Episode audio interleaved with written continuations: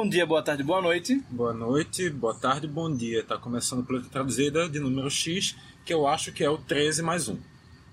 Ah, o 14. Exatamente. Quando- Quando chegar, até chegar em 16 a gente fala normal. É. Mas não, porque no caso a gente tem também que reafirmar o, a posição do outro número também. Assim, 13. Enfim, vamos começar hoje de uma maneira um pouco diferente. A gente vai começar hoje com um editorial aqui do grupo. Quem se mantém neutro diante da situação de opressão escolhe o lado do opressor, baseando-se nesse princípio proveniente do pensamento de Desmond Tutu, bispo anglicano da África do Sul, que foi um dos mais influentes opositores do apartheid. Não há como não se posicionar no atual momento político brasileiro. A atual situação do pleito põe em xeque dois projetos de nação. Um comandado por um ex-militar que defende o armamento civil desenfreado como forma de controlar a violência urbana, seus ideais pautam-se em um nacionalismo exagerado, na pregação de uma descrença geral do conhecimento científico e das notícias propagadas na grande mídia. Sua campanha é baseada em propagação de notícias de procedência duvidosa via re- redes sociais e aplicativos de mensagem, e tem como principal defesa a moralidade. É avesso às minorias e defende que elas devem se submeter às maiorias. O projeto petista, mesmo falhando não realizar uma autocrítica necessária e tomar decisões estratégicas vistas como indevidas para o momento, ainda assim busca a manutenção das políticas de desenvolvimento social pautadas na redistribuição de renda que vinham se desenvolvendo no país desde o início do século XXI. Sua campanha tem sido vítima do antipetismo crescente, que vem sendo alimentado em diversos setores da sociedade desde o início do governo Dilma Rousseff, em 2011, e das acusações de corrupção que envolvem o partido na Operação Lava Jato. Duas candidaturas diametralmente opostas e uma disputa que ultrapassa o campo ideológico. Temos assistido à crescente escalada da violência a partir dessa polarização, que acirrou-se ainda mais no segundo turno.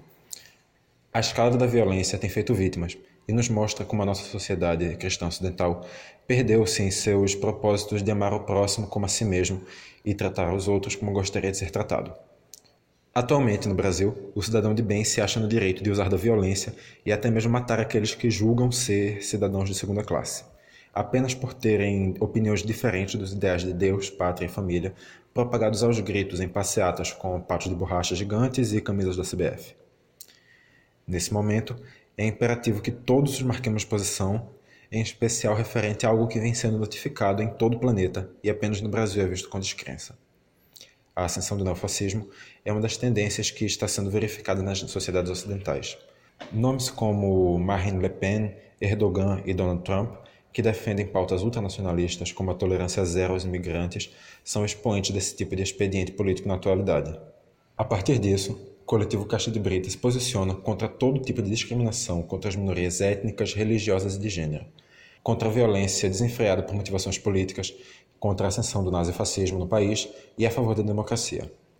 Nos opomos de maneira definitiva ao projeto ou ausência de projeto que a candidatura que a chapa militar líder nas eleições brasileiras representa. Enquanto veículo de comunicação, o Caixa de Brita também se posiciona de maneira contrária a qualquer forma de informação ou propagação sistêmica de falsas notícias criadas por má fé, na intenção de impulsionamento de votos para um determinado candidato.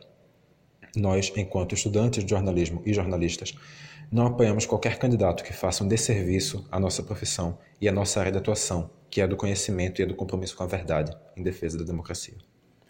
Queremos um país livre e soberano, no qual seus habitantes possam ser quem desejarem, amar quem quiserem e se posicionar tal e qual sua consciência sobre qualquer temática, sem medo de represálias e atentados à sua vida, desde que atue respeitando os direitos humanos e os princípios do Estado Democrático de Direito.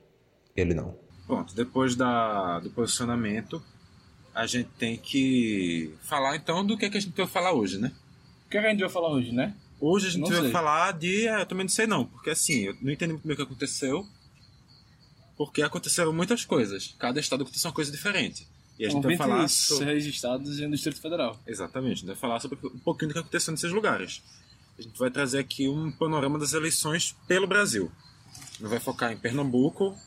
Não vai dizer, focar em Pernambuco, só não que não só focar- em Pernambuco. Não vai falar de Pernambuco, não vai falar de vários outros lugares também. Pera, deixa eu entender. É a primeira vez que eu participo desse programa. E. Ah, oi, sou Diego Borges. E. E eu sou Vitor Sim, eu sou Marcelo Brígio. Tá vendo? Olha aí. É, e aí a gente vai falar sobre política e pernambucano não vai falar de Pernambuco ou o foco não vai ser Pernambuco? Que história é essa de quebrou o barrismo aí? Não, a gente vai falar de Pernambuco, vai dar um espaço bem grande a Pernambuco, só que a gente não vai falar apenas de Pernambuco. Ah, então o barrismo vive. É, é bairrismo, não é exclusivamente bairrismo, mas é bairrismo também. Tamo junto. Mas a gente vai começar falando de um bairrismo um pouquinho maior que é o Brasil, né? não é tão pouquinho só não, né? Tipo, são assim... Pode ser, Um o Paixão. É, São muito, 25 estados no Instituto Federal a, a, a Ah, mais, mas né?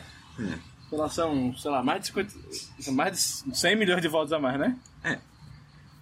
O Brasil teve Jair Bolsonaro como candidato à presidência mais votado, 46% dos votos no primeiro, turno. Mais ou menos 18 milhões, de, um pouquinho menos de 18 milhões de votos a mais que o segundo colocado Fernando Haddad, do PT. Teve 30 milhões? 31 e 300. 29,2% dos votos. Ciro Gomes em terceiro, Alckmin em quarto, Amoedo em quinto, em sexto, eu acho que foi a maior surpresa disso tudo, que foi o Cabo da Ciolo. Depois o Meirelles, a Marina, o Álvaro Dias. A segunda Boulos- maior surpresa foi a Marina, depois Sim. do Daciolo. Sim. Depois da Marina, o Álvaro Dias, o Boulos, a Vera Lúcia, o Imael e por último o João Goulart Filho. E pra mim também foi uma surpresa achar que Vera Lúcia estaria atrás de João Goulart Filho.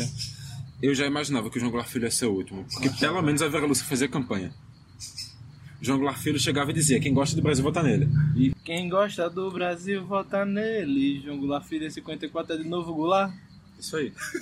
Assim, pra mim já entrou no campo da Série B das eleições aí. Série E- D. É, pronto, pode Série ser. B é Marina Silva.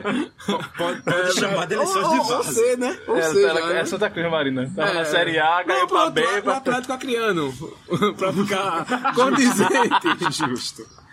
É, a- aqui, Vera Lúcia e Goulart Filho pode chamar de futebol de várzea mesmo, viu? É, pode ser, pode ser. Eles é, é tipo, tanto voto quanto deputados de alguns estados. Então, a, o, a Gleide Ângelo teve mais votos que os três juntos. Teve mais votos que o dobro dos três juntos. Meu Deus do céu. Moral. Gleide Ângelo, deputado estadual de Pernambuco, mais votaram da história do, do estado. Então, fazendo até a conta aqui, teve mais votos que o triplo dos três juntos. E barrou Cleiton Collins. E barrou Cleiton. Não barrou porque ele nem entrou, né? Mas Não. superou Cleiton. É, Collins. melhor assim, é. Superou Mas, Cleiton Collins. enfim. Que ele liderou as Bolsonaro. eleições, né, por mil anos aí. Bolsonaro já Vou venceu. interromper, não, Vitor, vai começar. Bolsonaro já venceu, Diego.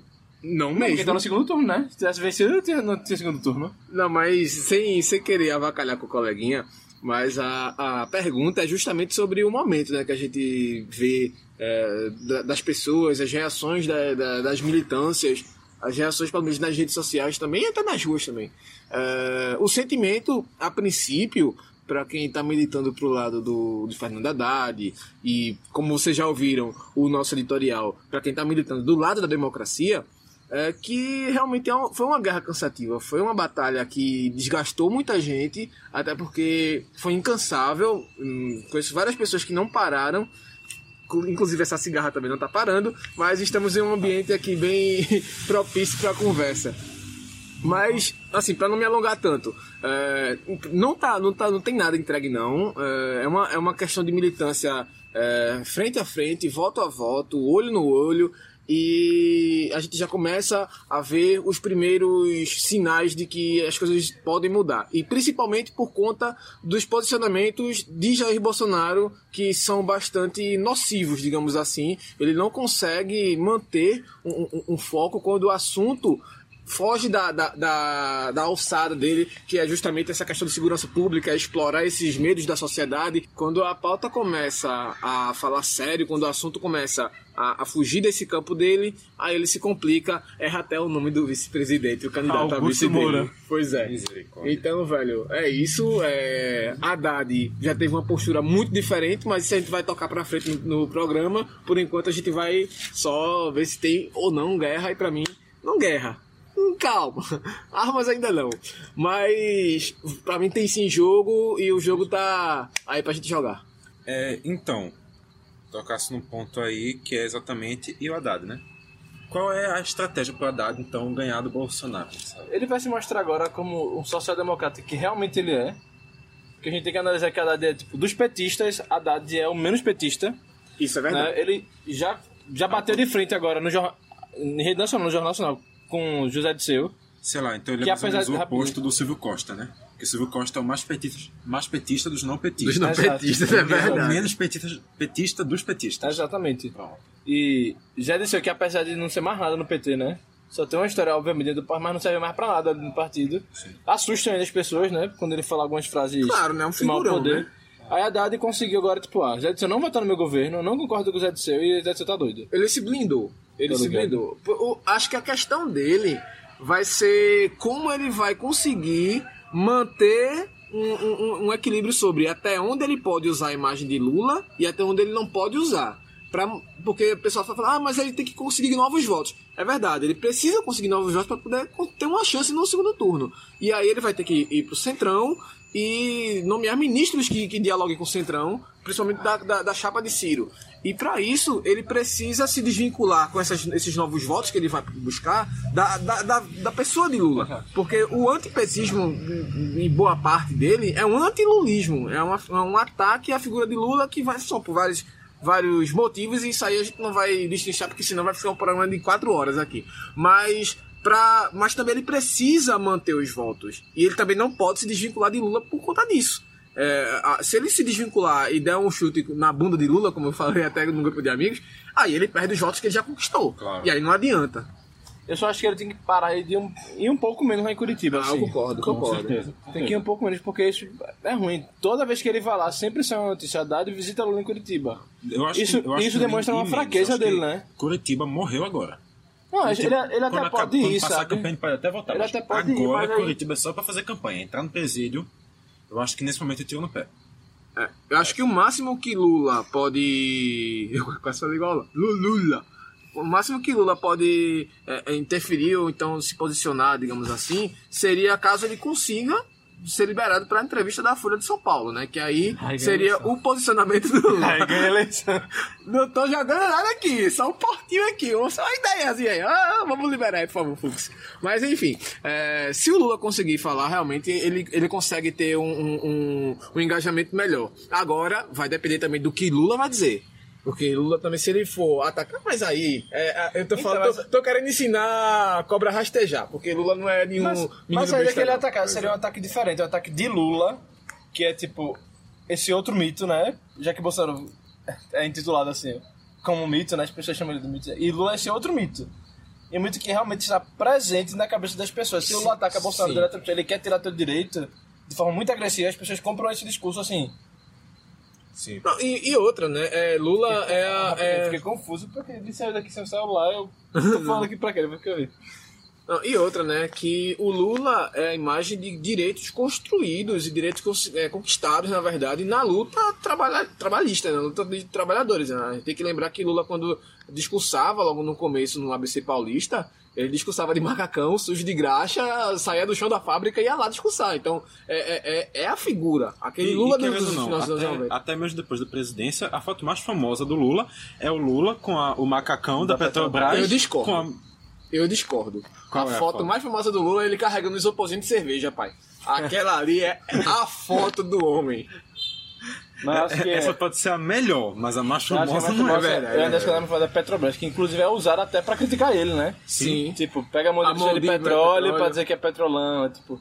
Tem todo um simbolismo ali atrás daquela foto, assim, seja contra Lula ou a favor de Lula, assim, né? Mas o mais simbólico, a foto mais simbólica, que inclusive a Lu Eduardo França está saindo aí o projeto, é a da primeira campanha dele, com um garotinho, uma criança negra pegando na barba dele, tipo, representando bem o povo. E aí fizeram altas montagens, tipo, o sol tá cinza e colocaram um céu azulzão, brilhante lá, tudinho e tal. Aquela foto foi emblemática, foi a foto da vitória de Lula na que primeira essa foto foi até dele. emblemática, mas pra mim a foto que mais, mais simbólica é Lula sendo carregado pelo povo nos braços na hora de ser velho. preso. Ah, velho, aquilo ali foi foda. Aquela foto ali, tipo... Aquela foi foda. Mas assim, agora passando aqui, vamos tratar então de dois pontos que a gente já trouxe aqui na ordem como destaques. Por que o Cabo da Ciolo conseguiu uma votação tão expressiva e por que a Marina conseguiu uma votação tão inexpressiva? Voto útil no caso da Marina. As pessoas tiraram o voto de Marina pra tentar levar Ciro pro segundo turno. Pelo menos a minha análise. E Cabo da Ciolo é porque as pessoas estão querendo aquele voto de protesto. E não queriam protestar, pelo menos no primeiro turno com o Bolsonaro, nem com o PT, nem com qualquer outra pessoa. E Daciolo era aquele que conseguia ser cômico. O tiririca do Brasil. eu vejo dois outros pontos importantes. É, do Daciolo, eu acho que também faz parte disso um movimento evangélico muito forte, que ele carrega é, um estigma muito forte, até pastor pilão tudo mais. Ele é bem é, característico mesmo. É um, é um personagem, na verdade. Não é, não é, um, mais, é mais personagem que candidato, na verdade. E o caso da Marina, eu acho que vai ainda mais além disso. Acho que não é só questão técnica. Faz parte sim, influenciou sim, eu concordo com o Marcelo. Mas eu acho que a Marina é um reflexo de como ela construiu as duas candidaturas dela até aqui. A primeira, ela foi. Marina consegue falar, falar, falar, falar, falar e não se colocar no ponto. As pessoas podem dizer, não, ela é coerente. Ela pode ser coerente em algumas pautas. Só que nas decisões dela, pelo menos de, de, de, de, se posicionar em alguns pontos, ela não consegue como ela não conseguiu agora. Nesse último manifesto que ela fez, falou, falou cinco minutos e não se colocou nem a favor de um lado e nem do outro, quando a gente sabe que tem uma coisa muito forte em questão, que é a democracia. E se você não está a favor da democracia, ou se você não está contra a democracia, você deixa isso em dúvida. O que, é que você aprova? Eu sou da ideia que é um dualismo. Ou você está a favor, ou você está contra. Exato. Se você exato. Não, def não defende a democracia com suas palavras, não apoia o candidato que representa a democracia agora, você apoia o candidato que não representa a democracia. Pois é, e é uma crítica também que pode ser aplicada ao novo, ao João Moedo. É, que, que lógico, é ele que encabeça o novo. Mas. É, eu tô feliz que ele se posicionou. não, ele, não, ele se posicionou. Ele, ele se posicionou. Ele disse o seguinte: é, pelo menos a nota do novo que, que, que, eu recebi, que eu li e divulgada pelo Facebook do, do partido, é de que o novo não apoiaria ninguém nessa eleição. No entanto, o novo discorda completamente das pautas do PT. Ou seja, velho, era muito melhor você dizer, ó, eu não vou apoiar o PT, vou apoiar Bolsonaro. Porque. Então é, é o que fez é o PDT, né? O PDT falou assim, a gente não vai apoiar ninguém, mas quem apoia Bolsonaro a gente vai expulsar. Não, é, é, uma, é uma questão de, de, de, de falta de coerência, porque aí é uma autoproteção, é, um, é uma projeção de proteção que vai dizer, ah, no dia der, der merda no caso do Bolsonaro, eu não apoiei. Mas você foi contrário, é, é tá jogando Corinthians e Flamengo. Se eu digo, ah, não vou torcer por ninguém, mas eu detesto o Flamengo, meu amigo, então não tem como você não ter se posicionado. Você Exato. pode dizer, ah, mas eu fui neutro, porque eu consigo assistir um jogo sem torcer. Mas não é, não é, não é futebol. Futebol é só um exemplo. É. Então é, é, é, é muito difícil. É, até isso constrói a carreira de um, de um partido forte, de um partido não. A gente é a favor desses valores, a gente é contra esses valores. Se você não consegue se posicionar, você acaba como a Marina Silva, perdendo pro Cabo da Ciolo na terceira candidatura. É, eu só acho que aí a gente tem que apontar outro ponto para a Marina, que eu acho que é muito mais essencial que isso. Que é a perda do voto evangélico para a Marina. Sim. A sim. Marina tinha nos, nas, nas candidaturas dela o voto evangélico que agora foram em massa para o Bolsonaro.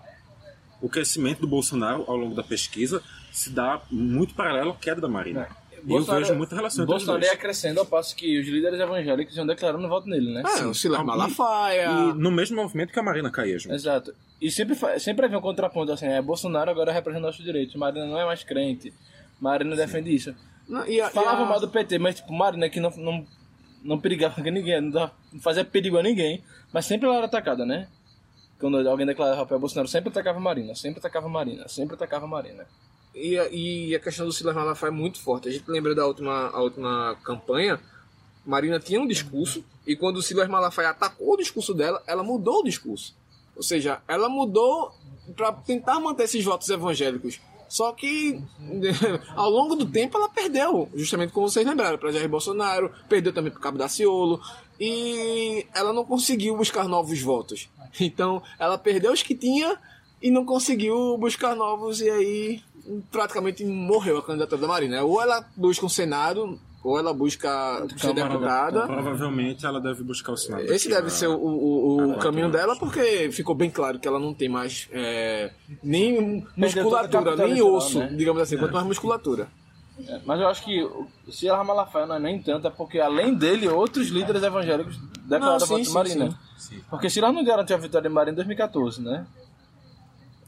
Mas é, quando é, Ed Macedo vem e declara voto em Bolsonaro, é uma coisa, tipo assim, muito simbólica, assim, né? Ele vai ganhar sempre, porque a Universal é uma igreja grande, que já tem muitas pessoas, não sei o que lá. E as pessoas seguem seus líderes. Mas no caso também a gente não, não, não tem muito para que, assim, já seguindo de assunto. não tem muito para que a gente trazer a temática do dos apoios aos candidatos, porque daqui entre a gravação e a publicação do programa pode ter muita novidade. Então, Sim, pois é, né? Mas assim, é, é, um- é uma leitura do início da- do, do segundo turno. Começou agora. É, ontem, a gente tá gravando nessa terça-feira, ontem teve a primeira entrevista de, de Fernando Haddad e de Jair Bolsonaro. Inclusive, acho que vale a gente pontuar aqui é, a mudança né, do formato da entrevista do Jornal Nacional, que eu vi como muito positiva.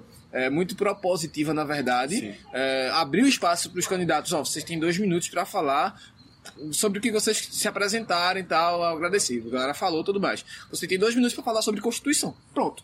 Mesma pergunta para um, mesma pergunta para outro, mesmo espaço para um, para outro, sem jornalista estar interferindo, querendo crescer mais do que o entrevistado. Então, para mim, foi muito bom esse, esse novo formato. É, eu também acho que. Agora é uma análise muito, muito pessoal. Acho que não foi entrevista no estúdio exatamente para que não houvesse a possibilidade de um candidato que não foi ao debate, no último debate, não quisesse dar entrevista. Tá ligado? Acho que, na, pelo menos na minha visão, acho que por isso que não foi entrevista no estúdio do Jornal Nacional. É, Pra mas, ninguém usar desculpa, ah, não posso dar e. é, mas não tem como fugir do, do debate pro segundo turno, né? Ou o Jair né? Bolsonaro. tem. É, mas Tem. aí vai ficar Tanto- muito mais difícil para ele. Tanto tem que eu acredito que ele vai fugir dos primeiros. Não, ele pode até fugir dos, do- do- dos primeiros, mas vai ficar muito difícil pra ele. No primeiro ele pode fugir e já vai ser atacado. No segundo vai sofrer mais ataques Se ele fugir do ainda. primeiro debate, ele não vai ter debate, né? É, é o que eu quero saber. Como é que vai a Band, por Não. exemplo, no caso É agora, né? Terça, né, quarta-feira aqui. nessa quinta, no caso já teve um debate que assim, Vamos descobrir quando a gente tá gravando, a gente não sabe ainda o que é que Se tiver debate, nós vamos cobrir, porque que eu estarei em casa para cobrir esse evento. Sim, sim, mas é, acho que vai acontecer, mesmo com sempre o Jair Bolsonaro. e Acho que as posso- perguntas serão feitas diretamente pro Haddad e aí vai ser bom pra ele, porque Vai ele vai estar de possibilidade, frente. E pode o Haddad ser é bem que preparado, bem esse, esse seja o primeiro embate entre Haddad e Jair Bolsonaro na eleição toda. é. Sim. É. Porque quando, Quando um Haddad estava, não não, podia estar nos debates, Bolsonaro estava. Quando Haddad pôde, Bolsonaro não estava. Acredite se quiser, que coincidência incrível, né? Pois é. Justamente no segundo turno. Acho que um é o outro. Só que como não pode estar, já que é a mesma pessoa, né, tem que... Brincadeira. Vai, vai, vai lembrar muito aquele, aquela entrevista. Ah, ó, é, vamos entrevistar aqui esta cadeira, já que o candidato não veio. Foi o Crivella, inclusive, né? o- Não, teve isso na. Record quando o Lula tava preso. Não, não quando- porque ele está preso, né? Agora, na, nas entrevistas presidenciais do, da Record, que todo mundo tava lá, era quatro e pouca da tarde, né? Apareceu o Eduardo, o jornalista da, da Record, lá falando assim: Ah, o candidato do PT não pôde vir porque ele está preso, não vai ter entrevista com ele. Mas deixou a cadeira de. de... Vazia. Não, mas mostrou a cadeira. Mostrou a Ai, que cadeira. sacanagem do caralho, velho. Não digo no caso do Crivella, porque o Crivella deu o furo na galera. É, Disse, ó, aí- é, não A- posso a, ir. A galera do PT queria ir, né? compromissos. Não, mas, mas, porra, é muita sacanagem você deixar a cadeira pra um cara que tá preso, Tá, você já percebe aí, eu, desde ninguém, A construção ninguém- da imagem, Ninguém velho. notou, ninguém notou isso, né? Mas dava pra saber daí de quem era o posicionamento de Edir Macedo. Não, isso obviamente. Então, mas ninguém parou naquela hora pra ficar analisando isso. Ah, mas Porque era bem mais fácil desconstruir o apoio de Edir Macedo já daquela época lá. é- era meio que uma tendência, né? É, O Edir Macedo puxar votos pro Bolsonaro. Não, eu acho que eu, era, não, pra eu mim fiquei, a eu fiquei tendência é o Edir. Macedo puxar voto pra quem tá na frente. Edir Macedo sempre esteve com o PT quando o PT esteve na frente. Sim. É, faz sentido, faz sentido. Eu acho que é isso. Faz sentido. Vamos falar de outros estados. Então. De, de outros estados não, né? É. Da- da- pronto, agora a, a gente tava no, no Brasileirão, passou, né? Série A, B, C e D, agora vai pro estadual. Exato. Exatamente. Vamos falar Sim, rápido, do Galetão. Galetão. Só lembrando porque Diego tá fazendo todas essas referências, porque ele é menino do Descubra Cast também. Pois é. Pra quem não ouviu, vai ouvir também. Pois é. Pra quem não ouviu Diego no Descubra Cast, aí acho que é mais fácil também. Não É, ouvir. Pra quem você, para quem não ouviu ainda nenhum outro programa do Caixa de Brita, pode escutar todos. Todos valem a pena, eu acho. Eu senti a, a, a tabocada aqui, viu? Mas tudo bem. Todo Pois lucro. é. Assim, Pernambuco, como todo mundo já sabe, reelegeu Paulo Câmara. O candidato ao governo estava com aprovação até razoavelmente baixa, conseguiu se manter, Derrotar de novo Armando Monteiro. derrotar mais uma vez Armando. E eu acho que mais do que a força de Paulo, isso prova a fragilidade que Armando tem no Estado, né? Pois é. Eu ia dizer agora, ao menos que você pegava o esporte com a receita de Série A pra jogar a Série A 2 do Pernambucano. Porque Armando. Bri- É, Armando. Paulo Câmara é, disputou cadeira, disputou a reeleição com Armando Monteiro, com Júlio Lócio, Júlio Lócio Randes. com Maurício Randes, bicho, velho. Eu digo até Dani. Boa, boa surpresa, Dani Portela. Teve uma boa votação. O, o pessoal é, teve ótimos, ótimos números aqui em Recife, em Pernambuco. é, em, em algumas coisas, mas a gente vai chegar mais pra frente nisso, os deputados e tudo mais. Mas foi uma, uma surpresa boa. Agora ficou claro, né, que Paulo Câmara venceu pela conveniência, pela deficiência dos, dos, Forte dos, dos candidatos. Sim, Paulo ganhou com E- agora, 50,7% E agora dos votos. a Mano não vai, não vai ter mais como fortalecer o discurso dele na próxima eleição por causa do avião, né? Dizer que foi um avião que caiu, é, não foi mais um voto de homenagem a Eduardo agora. A Mano agora vai ter que trocar o repertório pra ver se consegue enfrentar a hegemonia do PSB no estado. Sem falar que ele já demonstrou apoio a Jair Bolsonaro, né? Assim que perdeu, né? Junto Ele, com ele disse que não apoia Haddad, ele fez a mesma coisa que o Novo. É, Esse ano eu não vou estar em com Haddad. é Mas vai decidir se vai votar em Jair Bolsonaro ou não. Mas o, o Mendonça Filho e o Bruno Araújo, os desempregados da vez. É... O Armando Monteiro também é desempregado não, da vez. mas aí né? os dois, esses dois. Pô, eu não gosto de falar da vida de ninguém, mas esses dois merecem, velho. Mesmo os caras fizeram o que fizeram no golpe e, e acharam que não ia cair nas costas dele, velho. O karma veio aqui, ó. Karma is a bitch. Tá! Na- nas costas. Então, O velho. problema deles foi assumir o ministério em Temer. Se ele tivesse Pois dado é. golpe e não tivesse assumido o ministério, era mais de boa. Bruno Araújo não era eleito de jeito nenhum. Pois Mas é, o o, Mendonça o ia. homem do último voto foi, foi, foi emblemático. Mas o Mendonça abriu as portas de frota, bicho. Então. Então, mas isso, Vale poderia, sempre lembrar isso poderia dar voto a ele né, nessa conjuntura. É, pois é, Mas só nem que, assim ele conseguiu. é só que ele tá em Pernambuco, né? A gente não é São Paulo pra votar no Frota. Desculpa, São Paulo, gosto de vocês, mas vocês elegeram o Frota, tá? Não gosto não. Armando ficou em segundo na eleição. Em terceiro, como a gente já falou, veio a Dani Portela. Dani Portela, do PSOL, recebeu no final da campanha o apoio do, da Rede de Sustentabilidade e da Marília Reis. Isso também impulsionou bastante os números dela, né? Importante, já que a Marília faz, faz parte do PT e o PT fazia parte da coligação com o PSB. Inclusive, o Paulo Câmara já disse que vai angariar votos pro Haddad, vai, vai militar pelo Haddad, é, mostrando que a Marília ela tem um posicionamento independente do partido, ela tem um posicionamento muito autêntico, digamos assim, e eu acho isso bem louvável para pra Marília. Tudo relacionado também àquela questão da candidatura dela que acabou sendo rifada no acordo, né? Pois é, né? Uma resposta dela ao, ao- tanto ao PS- PSB como também ao próprio PT, né? Sim. É, lembrando também que o PSOL também já definiu apoio ao, ao Fernando Haddad no segundo turno. E alguns partidos devem estar decidindo isso nessa terça-feira, quando nós estamos gravando. Sim.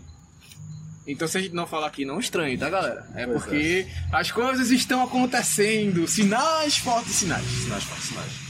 É, na quarta colocação dessa eleição veio o Júlio Lócio, que acabou, durante a campanha, assumindo o papel de ser o candidato do Bolsonaro, né? E agora vai ficar no ócio. É, Júlio Lócio, é bom falar que, como tu falaste aí, ele foi o candidato do Bolsonaro na reta final, né? Foi escolhido, foi abençoado por Bolsonaro. Não conseguiu traduzir isso em votos, né? E perdeu na terra dele, em Petrolina. O que não indica pra vocês entenderem que ele é foi um péssimo prefeito. Ele foi muito bem avaliado, inclusive, lá em Petrolina. O grupo dele perdeu pros coelhos, que tinha dinheiro, né? Tem dinheiro até hoje Pois é. comprar as pessoas. Eu sei, eles compram as pessoas mesmo, né? Podem processar FBC. É, Opa! Olha o processinho chegando. ele, os coelhos compram as pessoas. E ele perdeu por causa disso lá. Né? O, o candidato dele era um pouquinho fraco, era muito fraco na verdade. Conseguiu perder para Miguel Coelho, que tinha a máquina toda a seu favor, né? Do Estado, de tudo. É, o Lócio perdeu em Petrolina e o candidato a presidente dele também perdeu em Petrolina. Então isso é muito simbólico. Né? Quer dizer assim, Petrolina falou assim, não quer fascista aqui nesse lugar. Mas tem uma imagem que ficou na minha cabeça, foi assim que acabou o Fantástico, no domingo, ah, entrou a Merila Nussi falando do quadro do cenário da apuração em Pernambuco, e em Recife, a imagem do Marco Zero, dos, dos religionários de, de correligionários, na verdade, de. Fernando Haddad e- e de Paulo também, eh, festejando a, a ida do PT, a ida de Haddad para o segundo turno, enquanto a imagem de contraponto era Petrolina, as pessoas festejando o Jair Bolsonaro em primeiro lugar. Então, para mim, ficou bem essa, essa imagem. É, esse, esse, esse dado que Marcelo trouxe agora, para mim, é novo. Eu não sabia. Eu acreditava, inclusive, que Petrolina teria, é, é, o Jair Bolsonaro tivesse mais votos, até por conta dessa imagem. Mas para ver como, como é que fica né, a, a questão da, da imagem transmitida pela, pela TV, a imagem transmitida pela mídia. Então, velho, veja que louco, né? Onde é, Haddad perdeu, que foi Recife, Sim. teve festa. De Onde. Bolsonaro perdeu, teve festa de Bolsonaro. As dualidades da eleição. Vai entender. Na quinta colocação ficou o Maurício Randes, candidato do PROS. Quem? E... Quem? Maurício Randes. Quem é esse? Aquele cara que em teoria seria o candidato da Marília, só que não. Ah, sim. Do Prois. Na verídica última posição veio a Simone Fontana, do PSTU, Rebelião! socialista. Luke vote 16. E renunciando no meio da campanha, com todos os seus. Renunciando dois, porque seria 3% impugnada, né? Pois é, adiantando a impugnação. É, abrindo mão de seus 2, 3% de votos, segundo as pesquisas, que estavam claramente erradas, a Ana Patrícia Alves do PCO. Que no Os caso. votos da Ana Patrícia migraram também pra Dani. Aí agora é fato. E vi a galera do PCO fazendo campanha pra Dani no final do. Na reta final de campanha, sem Ana Patrícia. Não que os isso, votos né? dela oficialmente tenham migrado, porque quem apertou 29 contou como nulo. Exato. Mas os. O, Quem não apertou Ah. 29 e votaria no 29, votou na, na Nani Portela. sim. Mas veja bem, é aquela homenagem àquela música de Renato Russo, né? Perdi 20, 29. Sei não. Então, e, e o terceiro lugar para Nani Portela é outro simbolismo que em Pernambuco a terceira via só vem se for do pessoal. Né? Tipo, o Prost tentou fazer a terceira via, a rede tentou criar a terceira via, só que não consegue a terceira via. A terceira via só virá, pelo menos Em primeiro momento. né, agora, observando agora, só virá se vier do pessoal. Então, deixa eu aproveitar e fazer essa pergunta a vocês.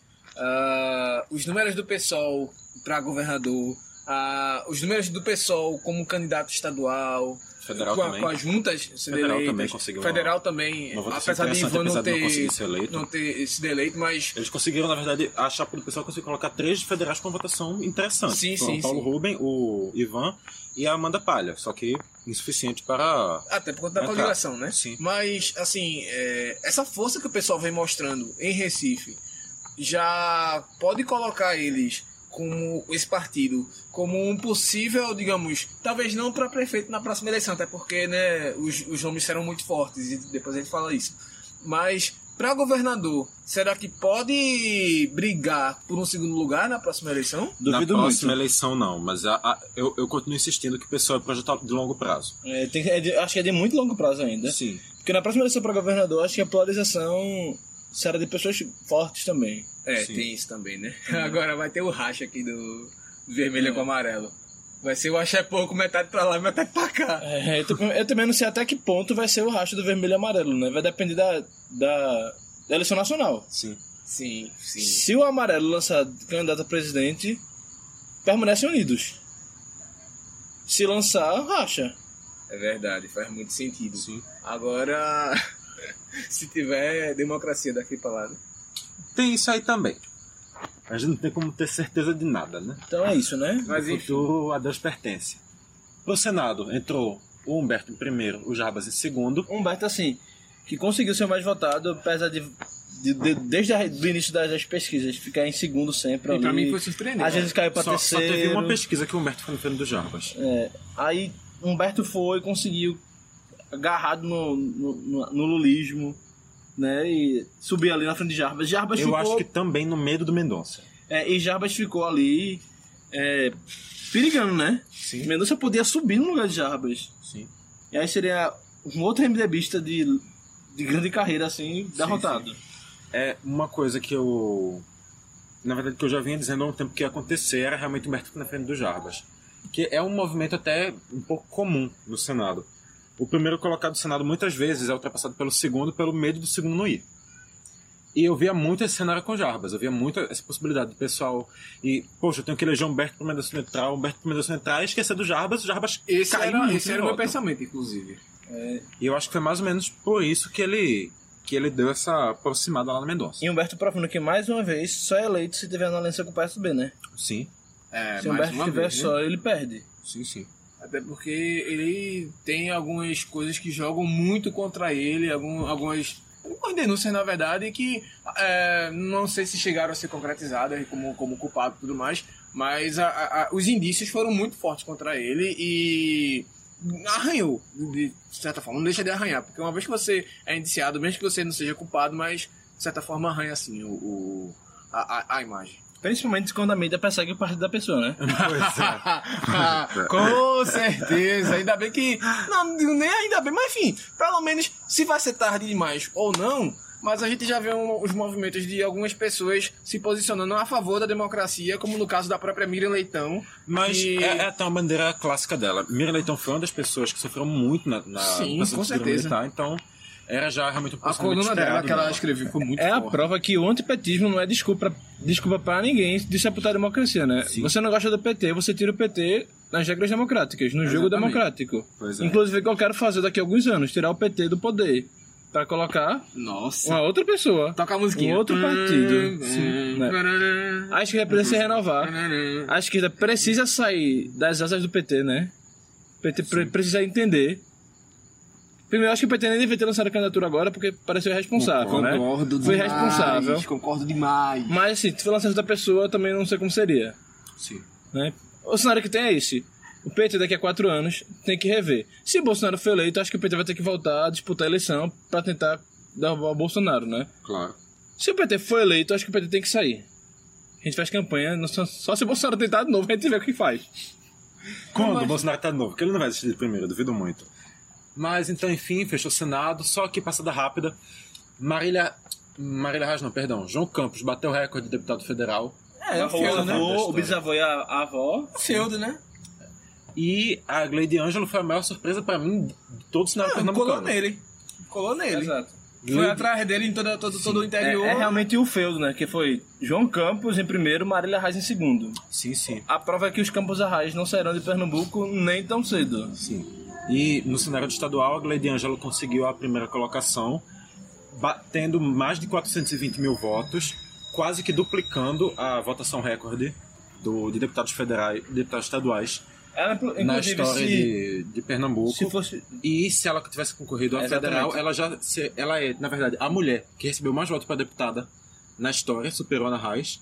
Exato. E se tivesse concorrido à federal, ela seria a segunda mais votada, perdendo só para o João Campos, que conseguiu esse. Ao que me lembra, proporcionalmente, Pernambuco elegeu os dois deputados, federal e estadual, mais votados do Brasil. Proporcionalmente, obviamente.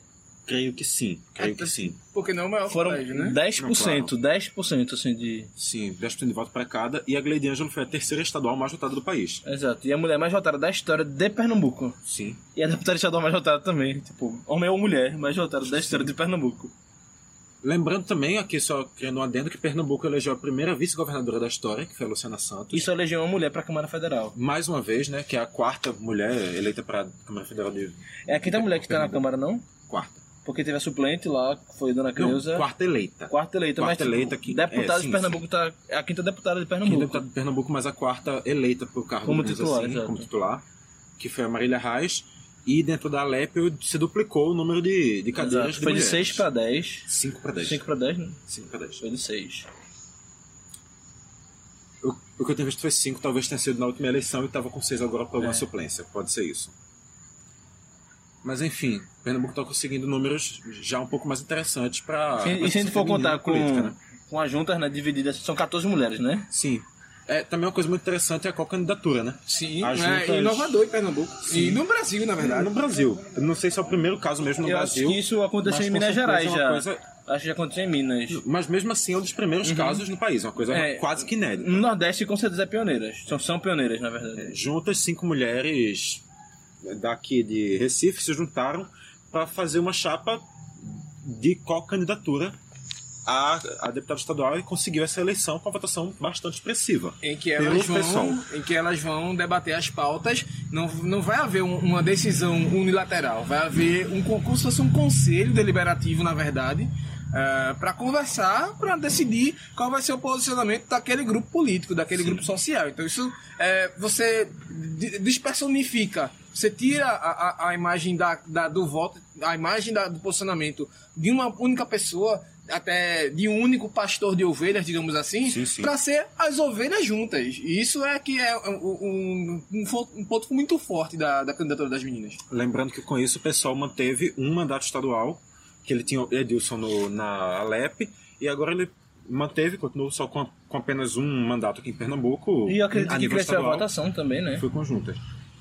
É, Ele, ele aumentou a expressividade tanto a nível de governo, de senado, de deputado federal e de estadual.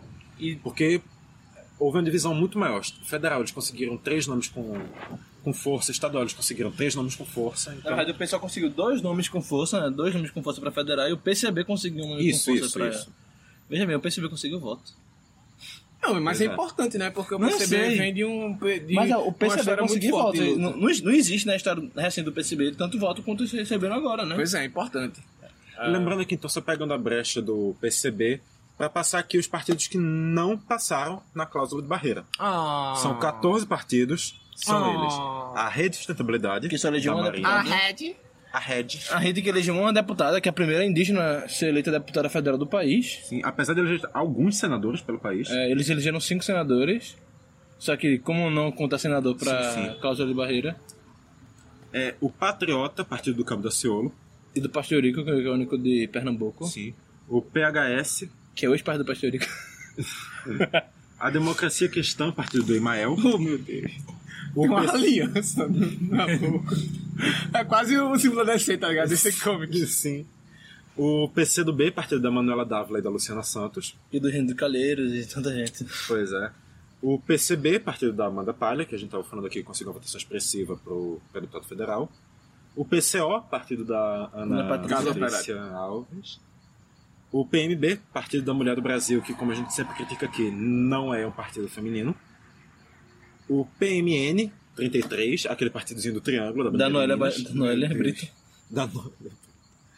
O PPL, Partido do João Goulart Filho. Quem gosta O- do Brasil. O PRP, Partido do Coronel Meira. O PRTB, Partido do Levi Fidelix E do Coronel Mourão. Mourão. Do Augusto Mourão Augusto Mourão. o PSTU, da Vera Lúcia. e, da Simone Fontana. Isso. E do Zé. Pedro e do Hélio Cabral, que queria ser senador pra acabar com o Senado. Sim, sim. E o PTC, que eu não consigo lembrar Do Collor. de ninguém. O do Collor, muito bem lembrado. Muito bem lembrado, o Collor. Porra, essa não colou. É, esses 14 partidos não terão acesso a tempo de TV e ao fundo partidário nos próximos quatro anos. Agora é que tá. Vai diminuir o fundo partidário por conta disso? Vai. Fica aí a questão, né? É, enfim. Mas Então, a gente vai acabar o programa agora? acho que sim. Então deixa eu trazer uma inovação aqui pro programa. Hum. Já que a gente tá falando da, da questão da, do- da candidatura do Juntas, a gente tem um recadinho da Robin C, que ela é advogada e faz parte da, da, da, da chapa do Juntas. E ela mandou um recadinho para as pessoas que estão na Câmara, nas pessoas que estão na Assembleia, e agora vão dividir a Assembleia com elas. Robin C, que, que é a primeira advogada trans do Norte e Nordeste. Importante. Olá, Cleiton Collins, bom dia. Depois eu vou passar lá no seu gabinete para pegar a minha chave, tá? Que eu vou ser eleita deputada estadual. Beijo, tchau, tchau, obrigada. Pronto, depois do recado da Robin C, só lembrando que assim, a gente disse que a gente ia falar de outros estados e tal, a gente ia. Só que assim. Gente, as não era, a gente condições- vai, só que não agora. É, então, as condições de gravação ficaram um pouco inóspitas. Nós teremos que interromper a gravação agora. Gente vai lançar esse programa. Exato. E em breve vai chegar aqui o programa falando dos outros estados do país. Quem nunca assistiu o João Kleber aqui no final do programa, ele para, para, para, para, para, para, para aí. Depois a gente fala sobre isso. Exatamente. Então, até o programa que vem, né? Tô cansado já. É, até o programa que vem, com mais um de onde vem, lá, lá, lá, lá. E é por isso que você está escutando aqui uma música aleatória que eu decidi colocar na edição. Porque como eu não sei qual música que eu vou botar, eu vou dizer só isso, só. Bo- vamos botar o seguinte. É. Diga. Chico Buarque. Eita, mas não pode, cara. Não, a Spotify. gente vai- Estamos no Spotify. A gente vai colocar a música de Haddad da campanha de Haddad agora. Muito bem lembrado. A gente agora não pode mais colocar música por uma questão de direitos autorais, porque assim, cresceu. Hashtag cresceu. Caixa de Brita agora, para você acompanhar, sim, você abre lá o Facebook, pesquisa Caixa de Brita, encontra a gente. Abre o Twitter, pesquisa Caixa de Brita, encontra a gente. Abre o Instagram, pesquisa Caixa de Brita, Tudo encontra a gente. tudo que é social, assim. Se você quiser pegar pelo seu agregador do podcast normal, você encontra a gente, mas se você Tá quiser encontrar a gente no Spotify, você pode encontrar a gente também agora. Opa! Você abre aí o aplicativozinho do Spotify, pesquisa Cresceu. Caixa de Brita, bota pra seguir e você vai acompanhando todos os programas da gente. Tudo que a gente for lançando, você pode escutar também no Spotify. É mais uma novidade, mais uma plataforma que a gente traz agora para vocês acompanharem o trabalho que a gente faz aqui. Pois é, e uma coisa que deixa muito orgulho do trabalho da galera. Parabéns, galera, parabéns. Vamos acabar? Estamos emocionantes e assim, para não chorar, emocionantes. Ah, tá, sim, emocionantes. E para não, não, não estragar aqui a gravação, porque em breve estaremos chorando, vamos encerrar o programa agora. Muito obrigado a todos. E glória a Deus! Haddad 13.